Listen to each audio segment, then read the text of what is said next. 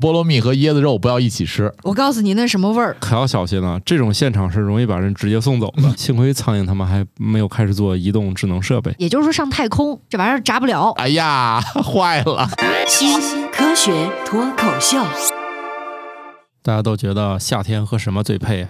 冰棍儿啊，雪糕啊，嗯，还有水枪、打水仗，我这小爬菜就是觉得还是跟喝酒比较配。喝啤 酒。我是人菜瘾大的半只土豆，大家正在收听节目是《生活漫游指南》的子节目《新科学脱口秀》。今天我们来聊聊呵呵跟泡泡有关和喝酒有关的事儿吧。你们的酒量都怎么样啊？您指白酒还是啤酒？啊哎呀，我去！ 那你们自己选一个自我介绍吧。大家好，这里是三十八度白酒没喝多过的王大 夫，啊，我为啥非要指定三十八度啊？四十二度就不行了呀，你说的是温度还是 酒精度、啊？酒精度呗。我是两杯倒的莫奇，嗯，两杯啥？啤酒，我是迄今为止没有喝醉过的巧克力爱巧克 哎力，哦呦天哪！哇，但是有限定，除了白的，嗯因为我啊不喝白的。哦，不喝白的。嗯，好了，一般都有个经验啊，喝多的时候手一般都不稳，都谁把菜掉到酒里过？哎呀，这太容易发生了。就你杯子放在前面，你夹口菜，那肯定对吧？ 掉进去了呀。 咱就别说排骨掉到白酒杯里可能不太好操作，但是咱把花生米掉到啤酒杯里还是很常见的，是不是？嗯来进入第一条吧，同学们。当花生掉进啤酒里，确实会很快的沉底儿，但是呢，花生表面会被微小的二氧化碳气泡覆盖，就像一个漂浮装置，有可能会让它不停的上浮，然后再掉下去，上浮再掉下去，一直到附近的气体耗尽。哎，这是我写的吗？这么啰嗦？我给它加了一点剧情，嗯、加了一点戏。哦，好的好的，那比我写的还是好一点儿。我写的这个实在是太啰嗦了。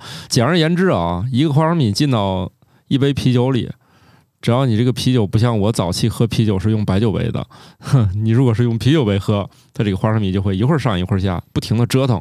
什么时候不折腾呢？不好喝的时候它就不折腾了。那个花生米的密度正好跟那个酒差不多，对，所以它一进去呢，它肯定是要先先沉下底儿沉。对众所周知，你只要往这种有气泡里面扔东西，它就会产生很多气泡，对吧？对，它有个学术名词叫什么来着？哎，反正就是大概凝结核吧。呃，一个你杯壁上的空隙，其实也是。然后像花生米上，它肯定有凸凹不平，因为沾的有盐呀、辣椒粉啊，哎，都是它制造这个凝结的机会。另外呢，表面本身就粗糙不平，好家伙，这一下这气泡就多的不得了了哈。这也一般多吧，多的不得了，那是扔了一个曼妥思。哎对，哎，曼妥思也只有凹陷，但是它肯定是带着调料进去的， 所以它在这个时候呢，它就先沉，沉着底下那一大堆这个泡泡就产生了，然后呢，跟它粘性特别大，就抱着它开始往上冲。它冲到最顶上的时候呢，那堆小泡泡不是到那面儿上了吗？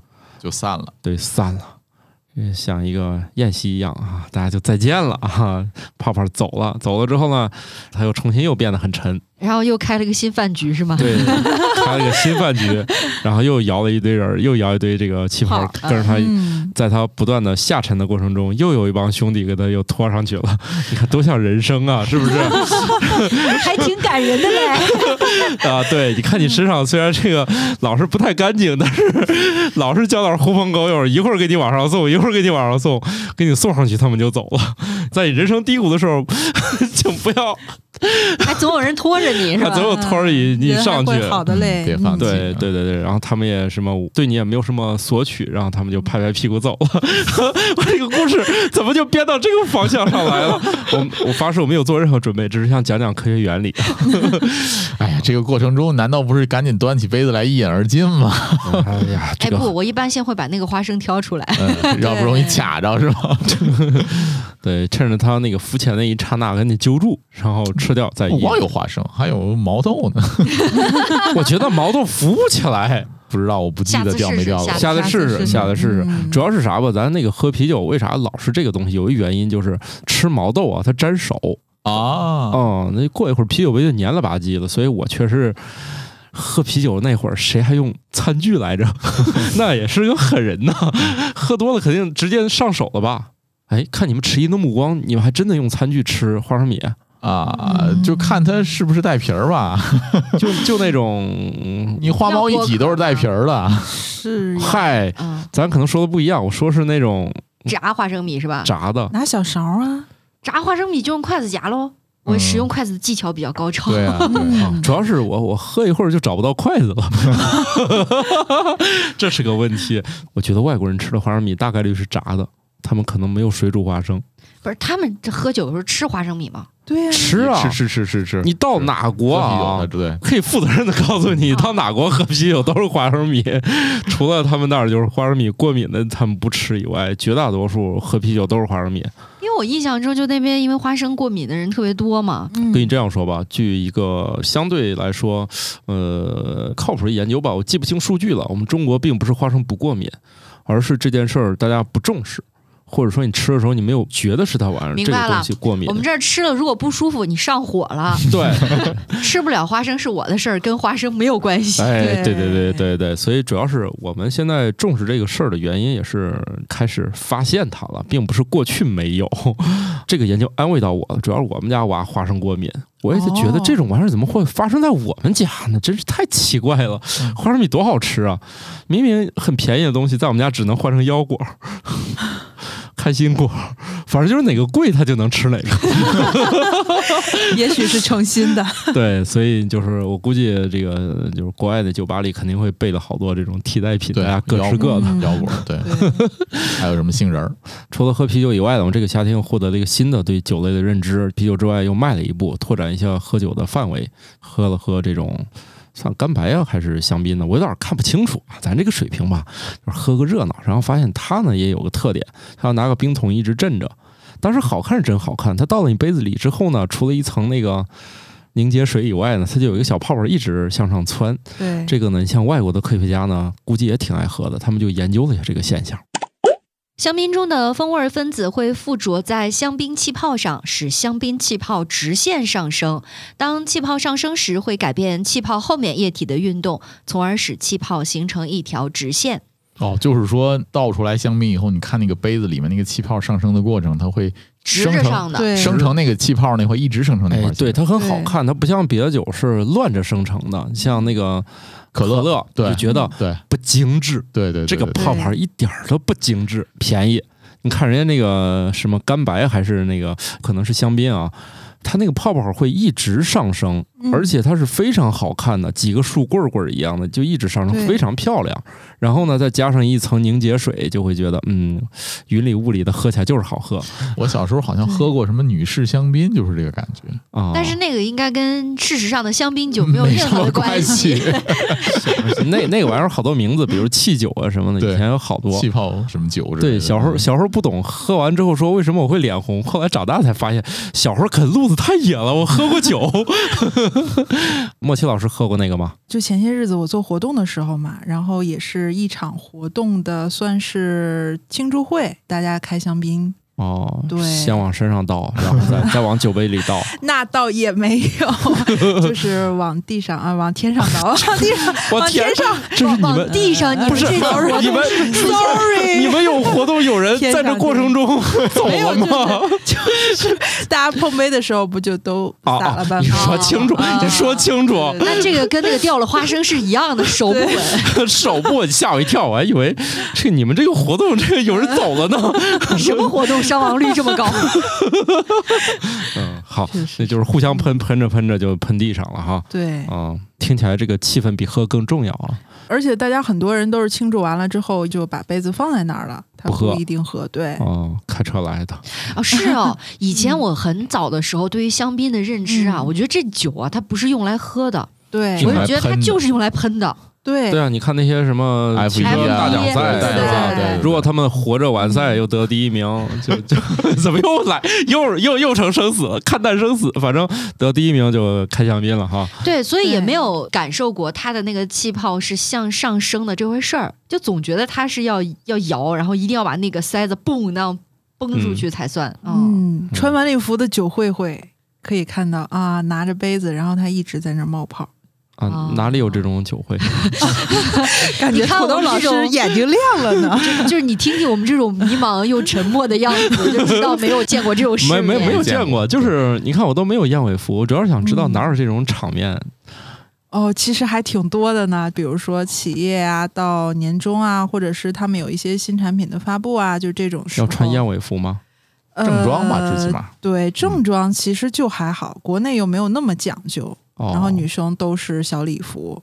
那看来我跟莫奇老师还是有点差距的啊， 人家就参加过，对吧？人家参加过，咱们咱没那个见过莫。西老师，下次有机会带我们嗯去这样的场合看香槟气泡去哈。好嘞， 开开好眼，嘞那算了，也不用带我，要不还得买身那个燕尾服，挺贵的，也没机会穿。你穿西装就可以了。哎，但是说不定有了之后，以后就有更多机会去喝香槟嗯了，哎是吧对啊哎，就是 可能是因果，我有点没搞清 楚，归因错了，主要是没这身衣服，所以没去。原来是这 样。啊行，以后莫奇老师带我们开开眼界啊！好嘞， 我发现我们新科学脱口秀的实验的条件、嗯环境、场所越来一直在越升级多样化了。有点贵是吧？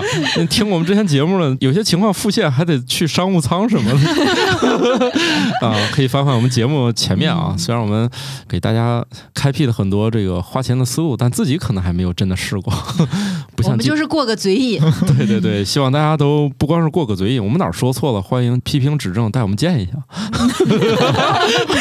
主要是后我半们句准啊。备衣服啊。 对，呃，虽然我们给大家非常想传递一下这个香槟为啥它是直着向上升的，但是由于我们确实也没看懂，所以欢迎你加入我们的听友群，不光指正，还带我们见世面，顺带我把这个原文发给你，帮我们研究研 究。就是确实我们主要是没看懂，因为它的这个名儿学问叫什么流体动力学还是什么的啊、，这个天书啊吧，嗯啊， 就是太难啊！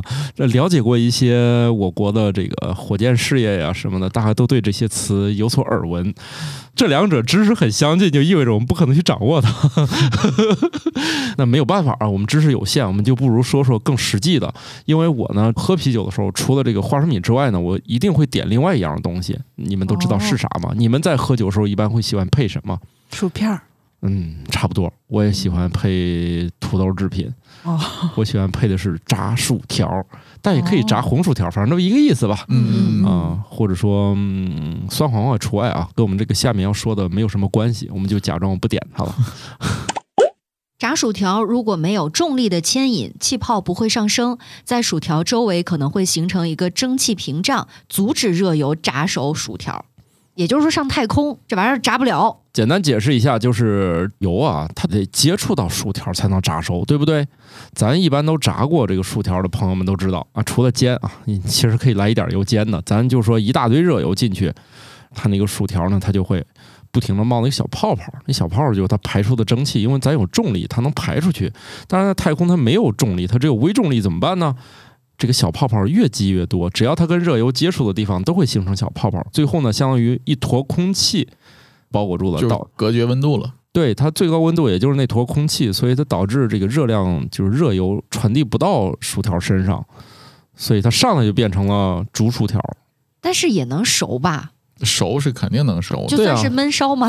你给它足够多的时间，你就拿出一个煮薯条出来是没有问题。但是这它后面也没说清楚吃没吃，反正总之呢，我觉得在太空中不太容易把这个薯条拿出来，这个是个 bug。他们当时是用高速摄影机，只是拍了一下，我就是觉得不太好取出来。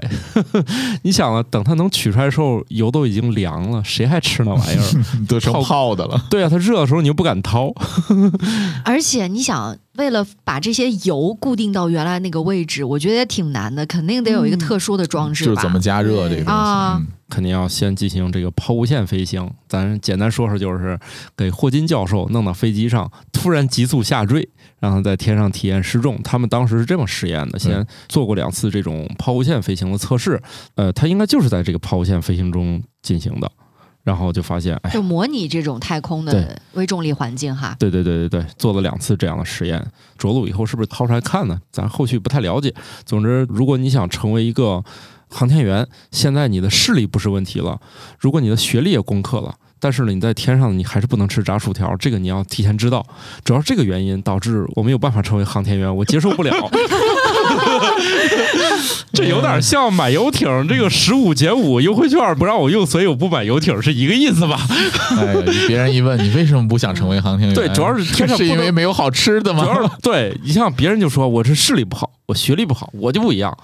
嗯，我就说主要是不能上天吃炸薯条，所以我成为不了航天员。泡泡对于我们在天上吃这个薯条呢，造成一定阻碍。但是现在夏天，特别这两年啊，大家已经不能阻止朋友们喝气泡水的热情了。以前呢，我们有一次痛苦的经历，导致我这些年没喝。从这个夏天，我又重新开始买了。那一年有个一个这么一个经历，我们在欧洲自驾的时候，由于没有看清楚水上写啥，就买了四件儿气泡水。那一路上，我们是可是喝着这玩意儿解渴的。 主要它便宜啊，正常的水太贵了。 反正搞不清楚欧洲人为啥喝啥都要带气泡，就是那种大桶的，一点几升那巴种。巴黎水那种类似的那种，里面都是哎对带气泡的。哎，对，但是人家那儿把这个是当续命水，所以你可以买到大桶的气泡水。我们一路啊，几个穷游的人一路上喝的全是气泡水，只有给小朋友实在忍不了，说我喝不了那个，下去给他买点昂贵的普通水，搞得有点阴影了这些年。但是呢，现在喝起来觉得还是很好，导致呢又想买点儿又有新玩意儿了，是吧？开始把那个自制的那个是不是？嗯，哦，自己家里面可以买气瓶，冲氧买那呃，个二氧化碳打到那个水里面，好像是有这样的，所以呢，我们也分享一下关于气泡水的知识吧。气泡水是通过向水中注入二氧化碳制成的，喝起来很美味，但对你的牙齿不太好。大家会觉得这里面又没有糖，又没有色素，嗯、没有那些乱七八糟的。我喝这个总归健康吧？这反正嗯很不幸。众所周知，现在看牙还是相对来说比较贵的。长远的一个财务规划里面，喝气泡水一定要 谨慎。今年夏天我买了六箱气泡水，对，这么想觉得好像我的牙好像有点儿，对 喂，还是少喝一点儿吧。对，所以我认识一个朋友，他就是那样，他会直接买那种甜饮料。他说甜嗯饮料对牙齿的危害呢，他也就这一会儿。就是但是糖对身体的危害可也不小啊。嗯、对还是年轻嘛，还是嗯喝水吧。对，就是喝水还是最健康。嗯，所以大家会觉得加点气泡无所谓，但是呢，哈、它也有副作用啊。大家都这么喜欢喝气泡水吗？而且我知道有的人是对于那种气泡不太足的气泡水还不满意，嗯，对对对对，就一定要特别扎嘴才行。是是是，我就在想，嗯因为刚才这条里面描述嘛，说喝起来很美味，我的脑海当中全是问号，这玩意儿美味吗？这不就是扎嘴吗？对，扎嘴。包括我喝碳嗯酸饮料啊，都是先把那个瓶盖儿拧开以后放一会儿，让气稍微散一散，我再喝。啊， 就是立马喝的话，我会觉得有点扎嘴。我儿子小时候、呃、不是占你便宜啊，嗯，我儿子小时候第一次给他喝可乐，他就拒绝了，说辣，嗯， 对， 哦，嗯、是痛觉，其不实。习惯，气泡水，估计如果大家都这么爱喝，我怀疑它距离比普通水便宜，是不是就指日可待了？对呀、我只是喝完了之后感觉会有一种很舒服，就是顺气了。尤其明白是气难道不是下面产生的吗？就是喝完气泡水之后打的那个嗝会让你觉得很舒服，而且体内的二氧化碳排放出来之后，感觉解凉，压对解压或这个凉爽的感觉。对，对前提是得是凉的。这些已经开始有气泡水机了，你可以买嗯那个气罐自制了，据说很便宜，是对吧，那？一个气蛋应该是在两合两块钱左右吧。大概家里又增加了一个家电，两块五还是三块钱左右一个气蛋，气瓶是五百毫升到六百毫升左右。哦，呃，一个蛋打一瓶水，但是这个时候打进去的那个二氧化碳饱和度很差，而且它是消散的很快。如果你要不喝的话，一会儿就变成跟水差不多的口味了。哦，就这嗯效果其实还是那种买现成的还会更好一对，点。它二氧化碳溶解的更好，哦，我确实觉得不同品牌的气泡水喝起来那口感还都不一样，对，差很哦多。哇。是吧？嗯有的那个泡儿觉得就不扎嘴，有的就扎嘴。对，扎嘴就代表它二氧化碳溶解的比较好。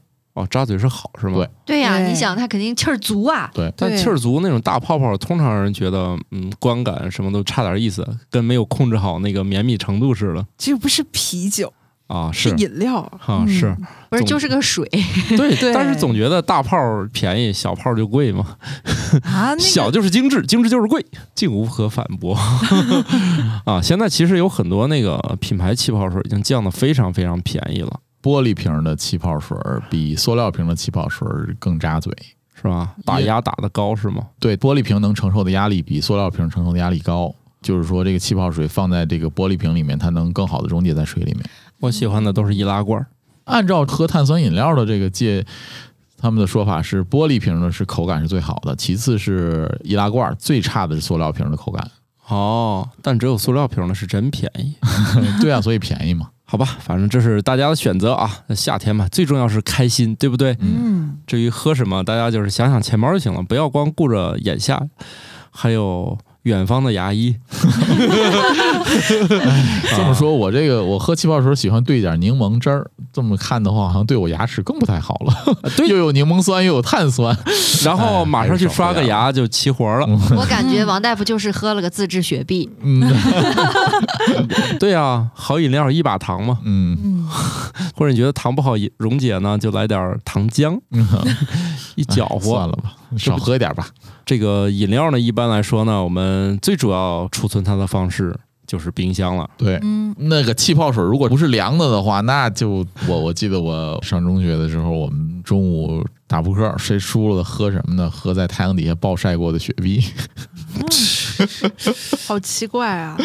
你去尝尝，就是热雪碧是什么口味？就是 有机会大家对尝一下就知道我是我什为么什么什么口味。啊？那为什么会有热可乐这种神 奇的？嗯，就是姜丝可乐是吧？哎啊，对啊，热雪碧、热可乐口感不太一样。就是因为没有造就这种氛围和文化和习惯。嗯如果说原来的传说是说，比如说感冒了或者是着凉了，喝呃姜姜糖丝儿水雪碧是好 的，你放心。那现在绝对都是姜丝雪碧，姜丝芬达苹果味儿，嗯 想想好黑暗呐、对呀、橘子味儿也可以嗯啊。橘子味儿也香对，嗯啊，海盐荔枝味儿，哎呦，你算想，了你热红酒里面也是放一堆什么柑橘、什么苹果之苹类果的啊，，对吧？嗯嗯热红牛主要是觉得把丁香插在橘子皮上最好玩儿，那么密孔的饮料谁发明的？哎呦，我天！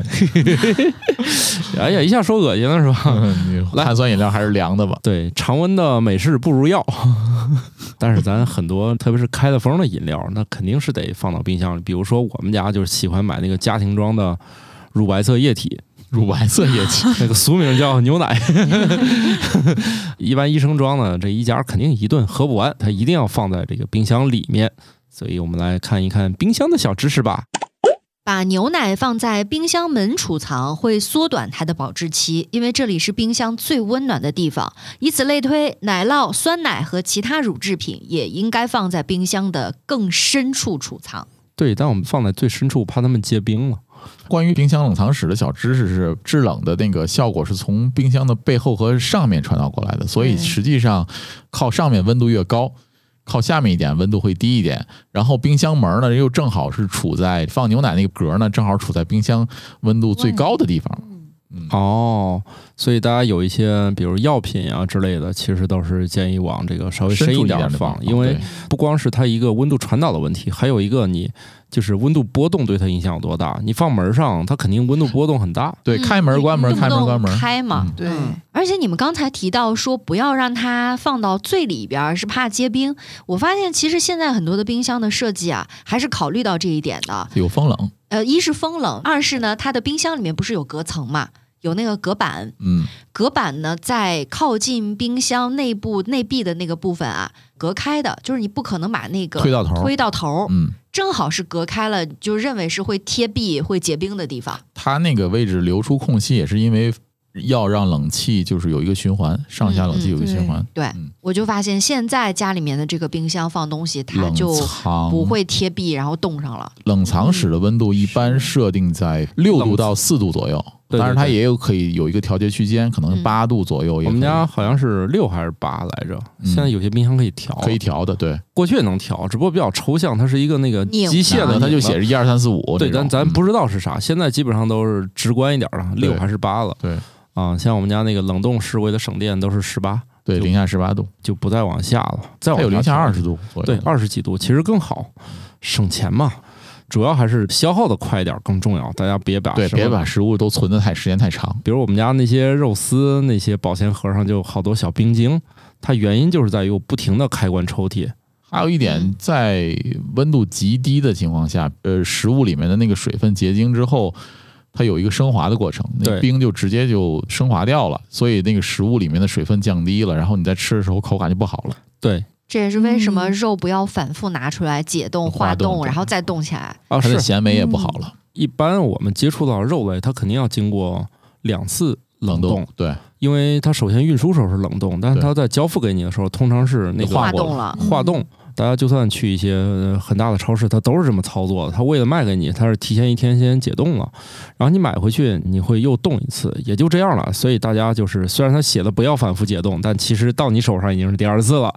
最快的吃掉是最佳的一个方案，别存储时间太长了对，要特一次性买太多，对啊。。对，但是我觉得有时候吧，呃， 看着便宜了就想多买 点儿，对，比如另外说看见这回排骨，哎，这么便宜，多买点儿。对，也也忍不住。另外有个冷知识啊，就是现在越来越多那种所谓的大包装，你算下来它的单价不一定便宜那种嗯仓储式的哈，对啊、你反而是买大包装，它竟然比单个还贵了。现在这个事儿很奇特，大家以后买东西的时候可以留点心啊，就是说不定你拿计算器一算。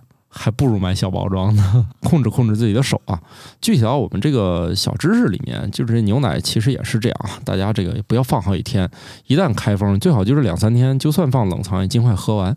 另外，我这儿就会出现一个很有意思的讨论啊，大家那个把牛奶盒拧开盖儿，它一定是有一个口朝一个边缘更近，啊，它通常不是在正中间，对吧？它那个嗯对，拧对开对那个对眼儿，对对方形牛奶盒，哎，所以有人就开始了。我们一般啊都是尽量让那个口儿靠着那个杯子来倒，它不就扑通扑通扑通的吗？嗯，对对对对对其，实我后来发现，你练一次，口儿远的那个地方朝上，你倒的时候它就不容易扑通扑通的。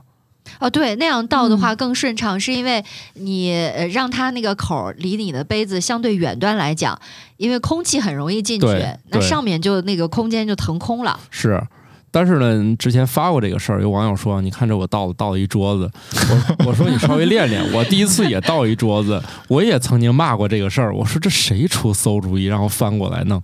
后来就发现其实是自己稍微掌握了点问题，就是每一个小技巧它背后还有一个小技巧它没说，第一次稍微练习一下，对准点儿，就有点像你第一次拿那种特别长壶嘴儿的那个茶壶啊、倒。水一样倒水一样。你还做过这些服务工作吗？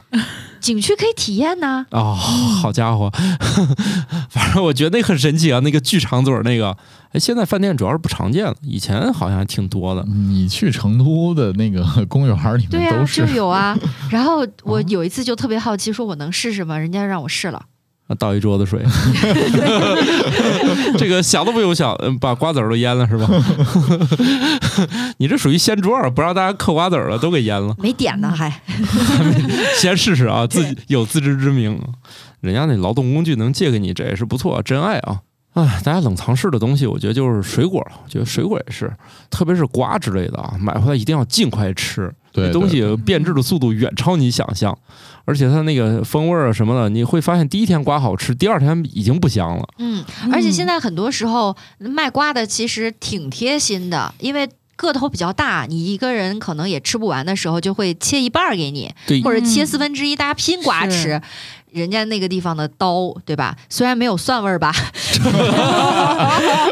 这个但是夏天的味道，对，但是呢，刀放在那儿，它也没有及时的去清洗清理，啊，嗯包括它那儿，你想那个瓜在切之前，它也没有洗，没有冲洗，对吧？是的，是的，然后那个保鲜膜呢，你也不知道它那个面儿接触了什么，哎，嗯所以这就个很容易坏、啊哎有一个有一啊个小知识，大家知道这个小时候切瓜的时候，先把那个蒂的那一部分切下来一片儿，然后擦擦刀。哎，就是擦那个蒜味儿的。哦，你家还有哎，这个方法不错啊。对 对，对我们从小就这么切瓜，对不管切瓜是西瓜还是甜瓜，甜瓜嗯都是先把那个有尾巴的那一端切一嗯下小来，薄片儿，哦切一然个小薄后片儿再哦通擦过，摩擦刀面儿。把这个刀擦一擦。你看莫小小瑶直点头，你家不是不涮像是有这个经验的是吗放？放在水下冲一下不 行吗？可以啊，但是 省水，啊，有道理。呃，你们这个过得很精致啊。哎 那会儿主要是对大家那个菜刀没有那么那分的那么细，哎那什么生刀、以生食前刀、咱熟食刀、生熟水果，果都是一个刀一个，刀对，一把哪像现在这。一把刀个做饭都是差生文具多，你对你不管厨艺咋样，这个对刀跟锅是一定要对，很我多们家的。 专专门有一把西瓜刀，切西瓜的，特别细长的一把，那它哦能切甜瓜吗？嗯，也用那个切。他家专门有一把吃瓜 刀，对， 我们家吃瓜呀，都是切完一半儿就那一半儿就全吃了，拿勺摆着吃了，基本上也半个瓜也剩不下。哦，小时候的快乐都是抱着瓜吃，嗯抱着瓜后来拿勺慢慢来没这个习惯了，好像都变成切芽了嗯，啊。现在你们还抱瓜吃吗？一样啊很，少包瓜了吃，吧我都是拿个盆儿，然后切一半儿，然后直接啊包，，你还是保持着童年的快乐。对啊拿勺来吃。对，回头我也试一试，我都多少年没有抱着瓜吃了，大家好像这个习惯都有点变了啊。嗯而且抱着瓜吃有个好处啊，没有蒜味儿。 好的，说到奶酪，大家这个现在会发现，去点咖啡的时候，除了用奶做成的拿铁，现在有另外一种乳白色液体占据了菜单中的大半壁江山。嗯，而且一般发售新品，这个几乎是不可或缺的一项了。嗯对，就好像所有的咖啡馆都有这嗯个，对，以前就觉得这啥呀，这也能往里加吗？哎，还真就加了，就是生椰。对，生椰系列嗯突然变得特别特别的流行。生椰拿铁中的生椰，其实就是我们所熟知的椰奶。椰奶其实就是把椰子的液体胚乳和固体胚乳一起打碎，再过滤获得的混合物。液体胚乳就是清澈透明的椰子水儿，而嗯固体胚乳就是肥厚的椰肉了。哎，都说这个椰子汁儿，大家过去都叫椰子汁儿啊。嗯，对你。会发现，这个小时候喝的椰子汁儿都是乳白色液体，嗯啊，怎么又对回去了？对其实小的时候也是叫椰 奶，也是因叫为就对只有那个品牌。对对哎对，从小喝到大的那个， 对对对对就是那个。啊，现 在就改进了啊，很会让很多这个女性小姐姐们喜欢看他们的直播了。嗯那哦个 那个其实挺有意思的是，就是大家如果在超市或者哪儿买的那个椰子的话，都是打好孔的嘛，对吧？嗯然后你打好孔，你喝就是或者倒出来也好，或者插个管儿吸，吸完了以后。刀行的话，把那扒开了，那个椰肉吃掉，其实也挺好吃的。可能有人光喝汁儿就扔掉了，其实这有点可惜，主要是咱缺乏一种开壳工具，那玩意儿你是对真开不嗯特别开难开。对对，对真对开吧掰。他们那种专门那种大刀给你砍，不知道有朋友见过现场摘叶子没有？你见们仨过，我见过去吗？去海南见过，爬椰子树， 大家可要小心了，这种现场是容易把人直接送走的，躲远点儿，就看它爬就行对，一定了。要躲远点儿。因为我我现场见过，差点那叶子砸着人，嗯，嗯哦这就是高空坠物啊这！可吓人了。而且人家是干这行，差点砸着自己人。你想想这玩意儿风险有多高？它那椰子树也很高的，对，哎很高。主要是你那么高，下来一网球也受不了。对，我这里呢有一个吃椰子的小提示吧，嗯，大家如果喝完了椰子水吃那个椰肉的话，因为有一些你比如说去旅游城市，它它给可你能就给你砍开砍砍开弄了好了啊。嗯嗯，你要是吃椰子肉的同时，不要吃菠萝蜜。呃，嗯对，没错，我也体验过这个事儿。啥玩意儿嗯，就是菠萝蜜和椰子肉不要一起吃，我告诉你那什么味儿，啊？是啥吗有味个儿特别精准的形容，啊？嗯狐臭味儿。就跟啊就跟你吃完香蕉以后吃枣儿那感觉有点像。哇那！哎是挺难吃的。对那就个大家一定不要这么吃，对，对不要问我怎么知道的。是 的。呃，就是我那次发现这个现象，也是因为我我跟我老婆买了俩椰子吃，吃完了以后要砍着吃肉，正好旁边有卖菠萝蜜的，我们又要了一大盒菠萝蜜，这么吃，哎呀， 坏了。啊，这 个又发现了一个小秘籍呢。搞得我都想去试试了。 哎呀，我还真想试试了，因为那个香蕉就枣，大家可以试一下，这手边儿可能比较好找，特别这个季节好多那个。哎，对呀、夏天为啥吃的都冬枣 了？ 但是这个因为正好是夏天嘛，嗯如果你去旅游，你去什么海边的城市，对吧？那种椰风拂面的城市里面，你真的嗯试不试要吧不。要一起吃，不要一起不吃。要一起吃啊！我嗯们说了不要，但是你要真的好奇心那么可以重，试吃一了以下后觉得嗯那一天都想吐的话，不要怪我。 哦，行，那我还真得去试 试。突然想到有一个吃椰子技巧，如果你买来的这种预开壳椰子，回来之后你可以掀开就吃了。如果它这个果肉已经是粉红色的，就别吃了，它已经变质了，对坏了，就类似于甘蔗里面发红色那种，它已经被污染了，这个千万不要再吃了啊！哎，我最近比较喜欢的一道菜就是那个泰式的咖喱，哦那个里面就要加加那椰个浆椰浆。他们那个嗯几乎马很多来菜还有哪儿的那个，他们很多啊菜里对，对，东南亚那种菜系里面对都要加椰浆。我认识一个朋友，他以前在马来西亚留过学，他说他们那儿一旦觉得这个菜呢差点意思。倒椰浆就类似于咱觉得差点意思，就那个泼点花椒油啊，嗯那个它那个咖喱，我那个咖喱做那个鸡肉也好，还有是牛肉也好，或者海鲜也好，除了加椰浆之外，加两种咖喱，一点咖喱粉，然后一种一点泰式的那个咖喱酱。然后就什么味道就青出来咖了，喱、嗯红咖喱什么的，就类似那种是吧。加一点，然 怎后么就把味人道家出来了。嗯那怎么把人家日本咖喱给忽略了？我也不知道，反正就是我买的就是那种泰式的那种咖喱，不是酱，是咖喱膏。哦，其实咖喱的这几种原料，它们的原产地在地理上稍微有点差异，对，所以差这距很大的。所以这就是由于人类开始发展贸易之后才产生这道菜，他们原装是不可能有的。比如我们中国，它就不可能弄这个事儿，是吧？我们中国的菜它都是花椒味儿，比如说同样是鸡，他们那边可能叫咖喱鸡肉，对吧？吃咖喱，咱们这边就是椒那个叫什么黄焖鸡、黄焖鸡 啊，或者什么椒麻鸡。对，主要是咱这儿花椒用的还是非常多。 生椰拿铁这个莫奇老师是不是还行啊？呃，我各种咖啡其实都还行。一开始生椰拿铁刚出的时候，我也觉得啊，这是什么鬼，什么配合，然后去喝了一下，哦，意外 的好。哦，对，最近我也是经常喝一些果咖，觉得还挺有意思的。对对啊，现在嗯都进入了那个特调阶段，对那就不再去也非要执着的，就是喝咖啡的那个本身那个味儿。我觉得这是好的，因为咖啡那个味儿实在太抽象了。其实说到果咖啊，我最近有一个小小踩雷的果咖，嗯加了柚子汁的柚子美式，那个喝起来混合的味道特别像轮胎胶皮的味道，你嘴上稍微注意点儿，因为这个我跟感冒老师还挺爱喝的。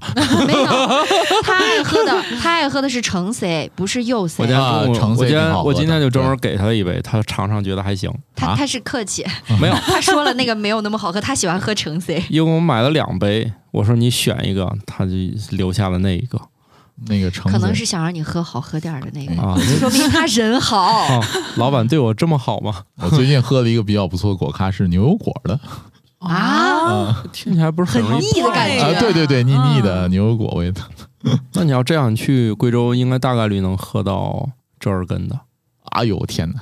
那边儿有折耳根奶茶。 贵州的朋友，你们可以来我们听众群证明一下，我说是不是真的？因为主要我在他街上真见了，哎呦天哪！人家说要来一杯，我说不了不了不了不了不了， 我说我觉得吃吃还行，就没必要榨汁儿给我。 而且当地又发展出新的呀，你把那个折耳根一炸，还挺香的，当下酒菜可好吃了，真的。然后再配上云南的虫子，嗯，嘎嘣脆，鸡肉鸡肉味味儿儿， 哎，这又说虫子又说水果的，就得联系到下面的这个小知识了。嗯，嗯，桃子的绒毛不仅能防治虫害，也是一种天然防腐剂。桃子那个表面那层毛，有的人对它过敏，过敏嗯，嗯，这个手上摸多了就痒痒，痒痒。嗯那，不光人痒痒，是昆虫也受不 了。所以现在的桃子的品种筛选都是尽量让这个毛少的，哦哦，那那虫子嗯就会也会爱吃吧？，对，对，没事儿，我们也掌握了控制虫子的能力。 对啊，各种农农药民呗间，管理就得又 对上了哈。对，你看，它一方面是油桃，咱不说了，它已经没有虫没有了。毛了哦你，像这个，但是呢，我就是从个人感官来说啊，就是从那个桃的品质、口感，我还是觉得有毛的好像比无毛的好吃一点儿。因为其实这个里面也解释了，说桃子上的微小绒毛，它可以通过收集凝结的水滴，把这个毛和果皮隔离开来，有一个隔离层，还能够延缓腐烂。啊，还有那个哦桃子会有一点点果胶，果胶跟水或或者是什么混合以后，也能阻止虫子在它表面上爬，哦，所以这个绒毛其实主攻的是防虫，嗯其次呢也为自己、这个防。腐，嗯防腐。哦，说起来是防腐，那换成另外一种表述，是不是就是也会保鲜呢？延长货架期哇保鲜 嘛，啊、保鲜。嗯而且现在呢，我个人观察来看，超市其实非常想卖给你熟透了的水果，这样你不就有购买欲吗？嗯，但是这样另外一个问题就在于， 它也容易产生货损嘛。我觉得这个控制还挺精确的啊，就是你网购的时候，因为它是快递，它有一些水果必须发半生的，嗯，嗯对？吧？它里面加个说明，让你自己回家处理一下。但是货架它如果放青香蕉，你肯定不想回家催熟嘛。对。精准控制真的是好难我前两天就收到了一箱已经成酱的桃子，啊，啊，当时收运货输的时时间太候长了，没注意某快递啊，我也不提名字了吧，嗯某快递的快递员，他也是出于一种想要摆脱自己的责任的这种角度，就说我给你放那儿了，你赶紧去拿啊。我大概就晚了一两个小时，我让他先放在了门口，嗯，就发现嗯这箱桃子就已经完蛋了。怎么说呢？这哎呀，当然，这也跟那个发货的商家有关系。对，嗯他可能做这种打包快递的生意不是特别多，他还是做本地的那种对零售，对就导致他选的这个桃子呢，基本上是拿到就可以吃的那种熟的熟的桃儿。是是然后呢，嗯它的包装呢又没有做很好的隔离防震的处理、嗯隔离的处理是，而且它是两种不同形状的桃子混发，对就是又有油桃儿这种相对来说比较硬一规点整的，哦，然后呢，又发了蟠桃这样比较扁的，你就想把嗯这个圆的碰撞、有点尖的和这个扁的，就是真的就和成一团酱了。呃，是由于我们公司吧，相当于跟人合作的一个水果店铺，我对这个事儿还是比较了解，自己也操作过一些这个生鲜的水果，真的是难度太大了， 就是怎么能让水果路上不坏，你拿到手里心情还好，就有很多要解释的地方，甚至比如说为什么有个坑里没放水果， 客户就得骂你，嗯后来都要在水果箱里面加一个说明，就是这个水果你要放到什么程度，还有一些水果极具迷惑性，因为普通人看不出来它熟了没。有些绿芒果是普通人根本分辨不出来它对熟对了对对没。对，我嗯我记得我去是海是南买回来的绿芒果，带回来以后都不知道什么时候算熟，什么时候算不熟，然后说吃的时候发现它已经熟过了，啊， 是熟过啊了嗯是真坏的了是真的有有些那个绿芒果是通过捏一捏它软没软对就可以吃了，甚至如果出现几个黑点儿，就证明是最佳时机。如果在商场里看到这个芒果啊，它上面有黑点儿，它不是一件坏事儿。当然，它如果是成片黑，大家要就仔细就辨过了别。对，如果说它上面有一个一个黑点儿，正好说明类似于香蕉皮上有黑点儿了，现在是吃它的最佳时间。最佳时机嗯，哈 啊，所以大家也可以给芒果多一些机会啊呃，芒果是不是跟香蕉一样，别放冰箱里保啊，存？不能放，因为对吧呃，芒果是在运输的过程中里面要放石灰这种增温的，啊所以如果你在超市里见呃那个工作人员把成箱的芒果往货架上摆，你去摸一定是热的嗯嗯嗯嗯啊，它一明白了它一动就不好了。对，芒呃我记果得说：“你看，我都多努力的长成那个没有成熟的样子了，还是避免不了被你们吃。对，其实刚才那条信息说，桃子上的毛隔绝小虫子嘛，对毕竟有一个隔层以后，虫子就不太好进去了。嗯对，是我想到了我这两天看到的另外一个动图，嗯是什么？是防蚊新手段。防蚊新手段，大家都是用什么呃蚊香啊啊、避蚊帐啊蚊帐啊，嗯或者对避蚊胺喷的那个喷剂，啊，但是有一种很天然。就是体毛， 我看到的那张动图是一个体毛特别浓重的人，我还以为你说是脚臭呢。他的手臂上厚厚的一层毛，你就看那个蚊子落到了毛上面，把自己的口气伸出来，想试图扎进皮肤里，左伸右伸进不去找进不不哎到去，因为他的口气不够长，扎不进去。这毛又浓密又长，对对，主要是捅不进去，这着急是吗？ 对，哎呦哦，天哪！也难为他了，嗯吃不上饭，就是就在眼前。嗯，吃不上。对，这不就像那个春节家里的橙子吗？客人来看着摆的挺多，就是吃不到嘴里，对吧？你但凡换成橘子，客人来不就吃掉了吗？ 哎，怎么突然就就要过春节了啊？还远着呢。嗯，就是最多七夕，嗯，七夕是吗？但是七夕的话，送个椰子不太好， 太沉。所以你们吃过最有印象的桃子是哪种呢？我记得好像是南方那边的水蜜桃，水蜜桃只有一种，就是那种，无锡阳山产的，对对对阳山水蜜南桃方，那种。我也最喜欢吃那个。我以前在对水果品鉴能力不太行的日子里面，嗯曾经有一堆桃摆在我面前，哦我还是精准的选出了水蜜桃。你好像能比较出来，它体积还挺大的哈，嗯，不是纯说口感，因为我们切成那个条一半一半吃的的哦。当时是那个史军嘛，收到好多好多桃子样品，我测评精准的找到了。他说就这个叫水蜜桃， 你还挺识货的。在新疆出的桃子我都能吃，嗨， 不管是油桃、水蜜桃还是蟠桃，我还是挺爱吃桃的，就是一到吃桃的季节就特别好，而且这些年的桃吧，品种花样一直在翻新。像今年我就至少收到过一种是油蟠桃，一种是毛蟠桃。因为我现在离家远了嘛，新疆的本地的水果不太好买，呃，所以买桃儿这件事情对我来说就特别痛苦。挑不到好吃的，对，但是我近一两年挑到了一种，我觉得还可以，相对来说品质比较稳定，是那种金黄色的油桃，嗯，黄油桃，黄油是桃蟠桃还是油桃？就是圆的，立体圆的的圆的对对啊对嗯应该叫哦黄油桃吧？哦，因我为也它那个面儿应也是光的，哦那个相对来说桃味儿比较足，然后甜度也比较够。我我小时候吃过一种桃，现在都绝迹了，叫杏桃。哦，它比较小那种是吗？呃不是跟大桃一样大，但它有杏味儿，那个没吃过非常有趣，可能是当年的一种某种地域性的小嗯杂交吧？对，应该是一嗯种地域性非常强的产品。就小时候真的吃过杏桃，我怀疑就是嫁接之后产生的。那它不像杏儿那么小，它真的是桃儿那么大，但它有杏味儿，再也没有了，就是什么时候都没有那个东西了。反正今年我吃过最好吃的，应该是一种带毛的毛蟠桃，我觉得还挺好吃的。但是最好吃的呢，肯定我觉得还确实是阳山那个水蜜桃最好吃。嗯特别好吃当。然，主要是你得买到真货。对，没吃过几次，因为再买就买不到了。在网购的时候都说是，然后买过一次也不是，然后味道就差了。我也最喜欢水蜜桃，然是后吧特别想吃的时候，我养了第一只猫就叫桃子。哦啊，那你嗯就把猫吃了。太黑 暗了，呃，它已经不在了 哦啊，在肚子里啊，哎呀呀呀呀！好吧开玩笑啦。嗯啊，说到这个蚊子了啊，大家一般打蚊子都准吗？准头怎么哎样？呦天哪，这夏天打蚊子简直就是一个难题啊呀、我们家有蚊子，我从来不着急，它第二天肯定没了。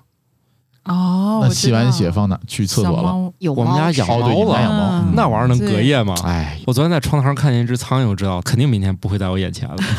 今天起床，它果然不在，起到了逗猫气的作用。还挺大个儿那苍蝇，我就知道完了，小样儿敢飞我们家。 虽然我逮不着你，有的是猫治你。哎，我觉得蚊子啊不是靠打死的，你知道吗？打不着这个蚊子吧，就让它吸你一次血，然后第二天呢，它可能大概率就出现在厕所了。为啥？它吸完血之后要产卵，我就怕它真着了地儿，生下一堆小蚊子。这时候把厕所门关上就比较好打它了。 嗯这个时候我宁愿寄出电蚊拍。是这种时候就要有那种复仇的快感，你知道吧？声光电的效对果对对缺一不可。啪啪。你晚上发现这个蚊子咬你的时候，然后你开开灯，你永远找不着它在哪儿。是，或者你找着其实也是白费劲。它那个位置，就比如说房顶子上面，你有你就拿着电蚊拍也不好打。对，反正就这些动物，包括苍蝇，苍蝇也是一种能四脚朝天扒着天花板的一种动物。我们一般来说好像也很难打得着苍蝇。人类每秒最多能看到约六十次闪光，而苍蝇的复眼能看到二百五十次左右，比人类整整快了四倍。捕捉动作快慢的能力虽然有助于苍蝇躲避人类的魔爪，但更重要的是，在发现危险时，它们能够在静止状态立刻飞起来逃生。也就是说，比如说我们看见树懒是磨磨唧唧的，嗯，嗯然后苍蝇看看见我咱们也们是磨磨唧唧的对，啊，就是像我们看见闪电那样。对就是这个这个这个这个原理就是什么呢？就是比如说啊，你这个手机能拍一百二十帧每秒的这个画面那个视频，嗯，然后你拍完一百二十帧每秒视频的画面之后，用三十帧每秒的速度回放，这时候就是一个慢动作，就是一个原理， 那苍蝇看见树懒就是静止画面，差不多吧，就是类似于这种。他们要拍视频还专门写上非静止画面你。想，他每秒钟他那看到是二百四十次的，二百五十次的， 50那就是次二对，那就是那这个速度就是相当于二百五十帧每秒的这个速度。哦，那那给他们做设备，电子设备还厉害要求有点高啊。对对他们上来就要研发 超快帧速的 就那 是些他们看咱们的速显示器。度，就等于相当于升格了嘛。他的这个反应速度肯定就比咱们快。早些年我们看电影是每秒十六格是吧？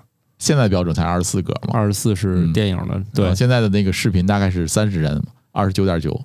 啊、是、嗯幸亏苍蝇他们还没有开始做移动智能 设备，嗯他们电影院飞胶卷儿啊，他们要先从胶卷时代开始发展电影，嗯你对想那每秒上来就二百五十帧，哎，刚说到这个人大概六十次闪光，其实嗯就相当于呃人类能够辨别的这个呃视频大概是六十帧每秒，就是觉得比较流畅了。如果看三十帧每秒的视频和六十帧每秒的视频，能明显感觉到流畅度的不同。其实前一段时间电影界有出现过一次技术提升嘛，对就是120出现了一帧百二十帧的电影，肖恩像克的那个中中场场休息就是啊、嗯对包对对括、嗯呃、李就安的那是李个安导的演嗯那个，还有双子杀手，对对对，嗯我当时还找了这样一个影院专门去看，然后就发现太精细了，之后反而会对我进入这个电影、欣赏这个电影造成阻碍。哦，太太清楚了。就那个视觉感受其实挺难受的，对，它的是吗每一哦它的信息量太太大大了，人是吧不知道人该人落眼点落到哪对里。人眼能够接受到的画面的信息量实际上是有限的。对，你要这样说，我也记得，就是说那种汽车，如果你前挡风玻璃过大，视野虽然变得超级好了，但是可能副作用就在于你可能开起来会疲劳，你的眼前那个信息量比较大，然后你就不停的要聚焦在你想关注的事情上，就变难了。不是说你视野好就是一个绝对的优势嗯，啊，因为有的时候我们看电影啊，是想要体会到那种电影独有的质感的，有一种叫做电嗯影感的东西吧。对它在那种高帧率的画面下面荡然无存，你感觉你在看一个真实的画面而且不止，它还跟真实画面还不一嗯放大样。了，哦，放大了。这我自己的体验是，计算机电脑的这个屏幕在九十帧比较合适，就是画面的流畅度和视觉的感受就更好一点。一百四十四帧的那种，像游戏玩家可能会更好吧。其实啊，对于普通人来讲没有太大作用。不如果不是电竞玩家经过专业训练的话，人的这个视觉反应其实是有大概八十毫秒的延时的，我感觉早期液晶屏好像都达不到啊。差不多吧，四十二秒毫秒延时左右的液晶屏哦大概是。意思是说，看到和我看到反应之后反应之间有对有差异。对，有运动延时的这个感知能力，嗯。人体接受这个视觉到你身体给出反馈之间，大概需要有八十毫秒的延时。所以我打不着苍蝇，也不光是苍蝇看我们是慢动作，对对就是对，还有就是你我这自己也延迟。对你自己反应也慢。 哦，所以你要提前计算它的运动轨迹。啊、哦，所以其实你看到的那个玩竞技游戏的那些游戏选手，他们除了这受过专业训练之外，对于像比如说格啊斗游戏玩家，实际上哦他们做的动作都是预判。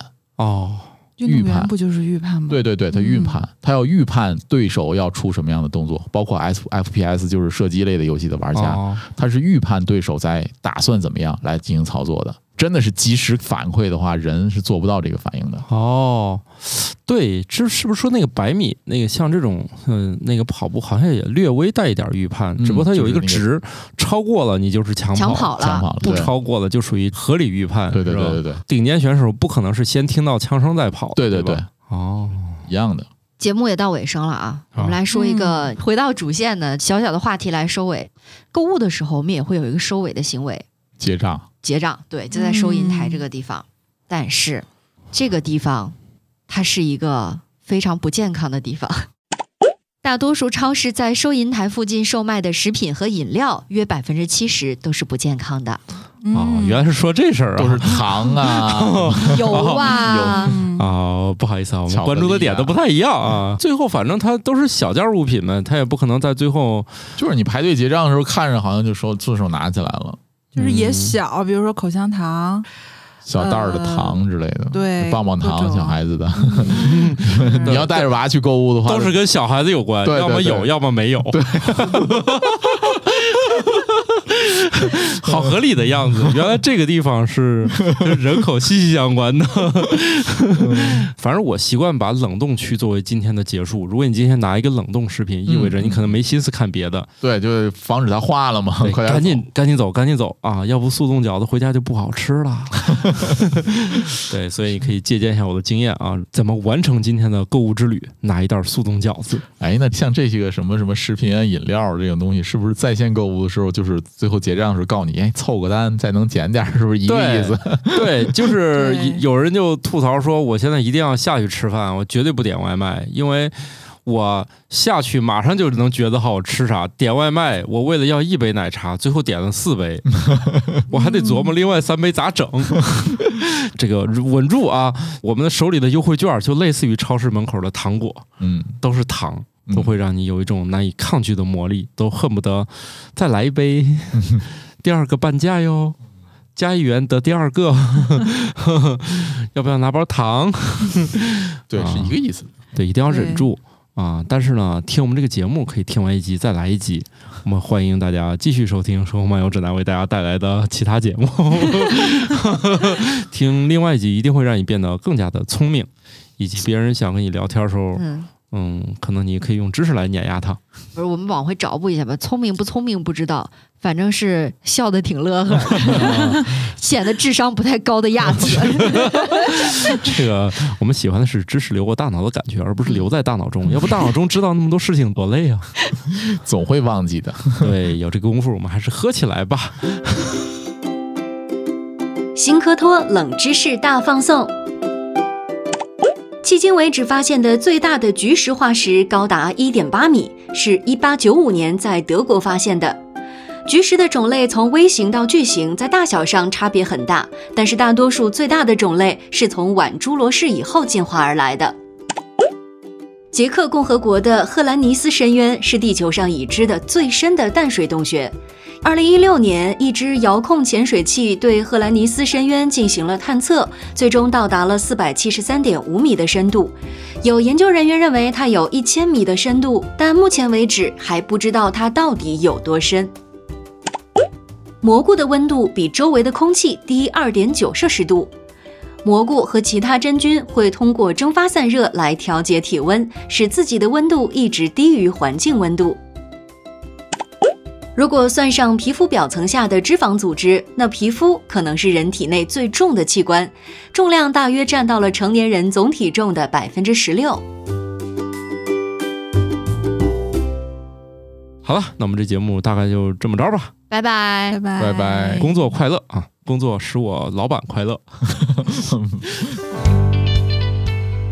新科学脱口秀由生活漫游指南制作播出，节目依然在进化，欢迎提出您的建议，请在微信添加好友，搜索小助手“生活漫游指南”的拼音全拼，加入听友群，用脱缰的快乐和天南海北的朋友们漫游吧。